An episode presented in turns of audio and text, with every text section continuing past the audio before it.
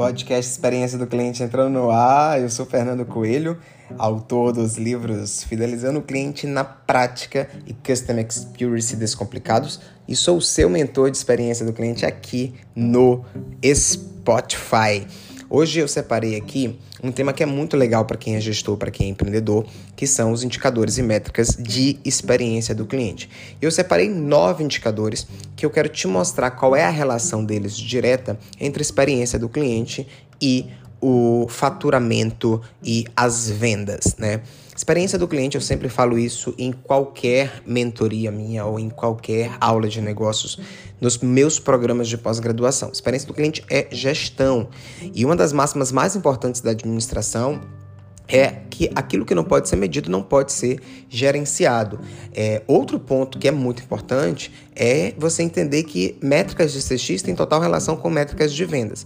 Por isso, eu separei essas nove métricas que eu falo no meu livro e que estão dentro dos drives do octógono da experiência do cliente, que é uma teoria que a gente fala lá no livro. Primeira métrica é o NPS, que é o queridinho aí de quem trabalha com CX. O NPS é o Net Promote Score, que está totalmente relacionado com o nível de fidelização.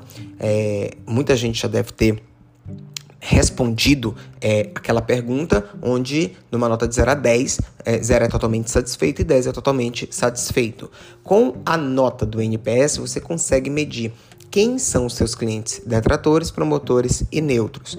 Os detratores, você vai fazer ali algum trabalho em cima deles para poder é, reverter a situação e fidelizar.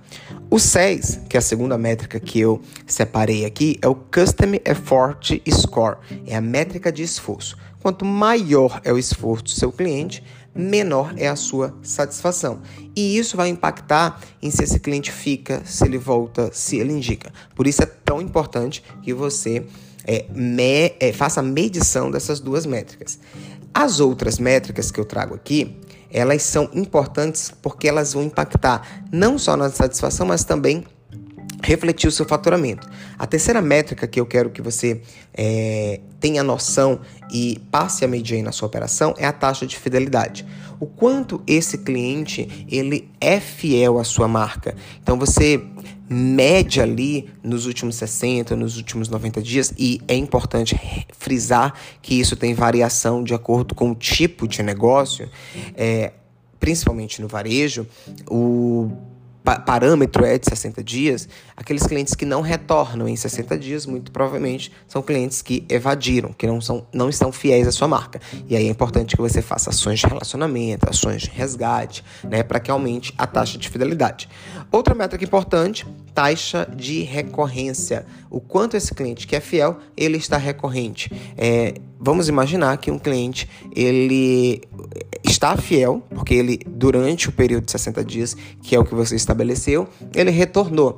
Mas quantas vezes ele retornou? Taxa de recorrência. Quanto mais fiel e recorrente, maior a probabilidade de aumentar ticket médio e faturamento. E aí a gente vem para uma outra métrica que você pode medir, que é a taxa de evasão. A taxa de evasão, para além de identificar o percentual de evasão, você precisa também identificar quem evadiu, porque a partir daí você consegue fazer ações de fidelização, relacionamento e resgate destas pessoas. Todas as outras métricas que eu vou falar agora, elas conversam com essas métricas que eu falei, né? E elas refletem no faturamento do negócio. Então vamos começar pelo próprio faturamento. Se o cliente ele está fiel, ele é recorrente e ele está comprando, o teu faturamento aumenta, né? E além de medir o faturamento, outra taxa que tem que se medir aí no teu negócio é margem de lucro.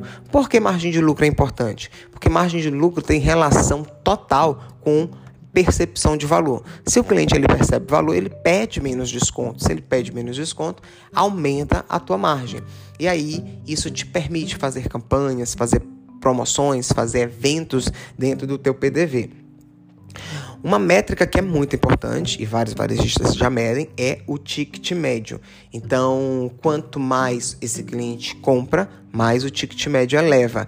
E neste quesito é importante que a linha de frente, a força de vendas, ela esteja treinada, esteja capacitada para que ela possa fazer upsell, cross-sell. Então, se você está ouvindo a gente, você é varejista, é empreendedor, é gerente de vendas, treine o seu time para fazer upsell, cross-sell, combate à objeção, porque isso tem relação com o faturamento e isso tem relação com o ticket médio.